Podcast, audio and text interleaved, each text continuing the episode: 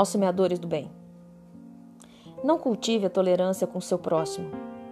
Tolerar faz você se sentir superior e condescendente. Tolerar o faz ver o outro como inferior, o errado, alguém que temos que aceitar, mas que nunca será visto como um igual que deve ser respeitado e amado. O único remédio para nosso distanciamento ou indiferença vem do amor. O amor pregado há mais de dois mil anos, de tantas formas, em tantas passagens. Vem de uma parábola em que um samaritano, em sua compaixão pura, vê no homem caído à margem da estrada não um estranho, mas um semelhante. Vem do questionamento do Cristo, no apedrejamento da mulher adúltera, quando somos convidados a olhar para nós mesmos em nossas fraquezas. Vem da generosidade demonstrada ao pé da montanha, onde alguns pães e peixes alimentaram a multidão ao serem partilhados com amor. Porém, hoje, caminhamos no sentido contrário do que ouvimos.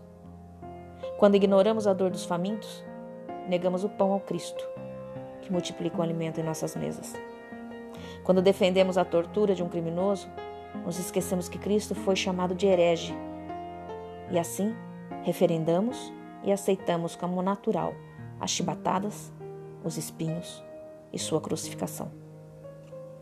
Ao permitirmos que nossas crianças sejam educadas assistindo esportes violentos nos quais um adversário caído e sangrando continua a ser espancado, aprovamos o comportamento bárbaro de quando não éramos cristãos. Quando asfixiamos nossos irmãos por sua cor, por sua condição social ou apenas para demonstrarmos poder, abandonamos a condição de filhos de Deus. Passamos então a expor nossa mais rasteira e cruel desumanidade, ignorando, agredindo, violando, torturando e matando não só pessoas, mas a raiz do amor, a possibilidade do milagre e a existência da regeneração. Hoje, o Sabat ganha outra dimensão. Ele não é só um dia de descanso, mas especialmente um dia de reflexão é como se ontem você tivesse visto um homem santo caminhando pelas ruas de sua cidade, arrastando não uma cruz, mas um carrinho de recicláveis. Um homem santo clamando por água, um prato de comida, ou ao menos nossa compaixão. Um homem santo que silenciosamente nos observa de cabeça baixa, perdoa nossa indiferença e, apesar de tudo, nos ama.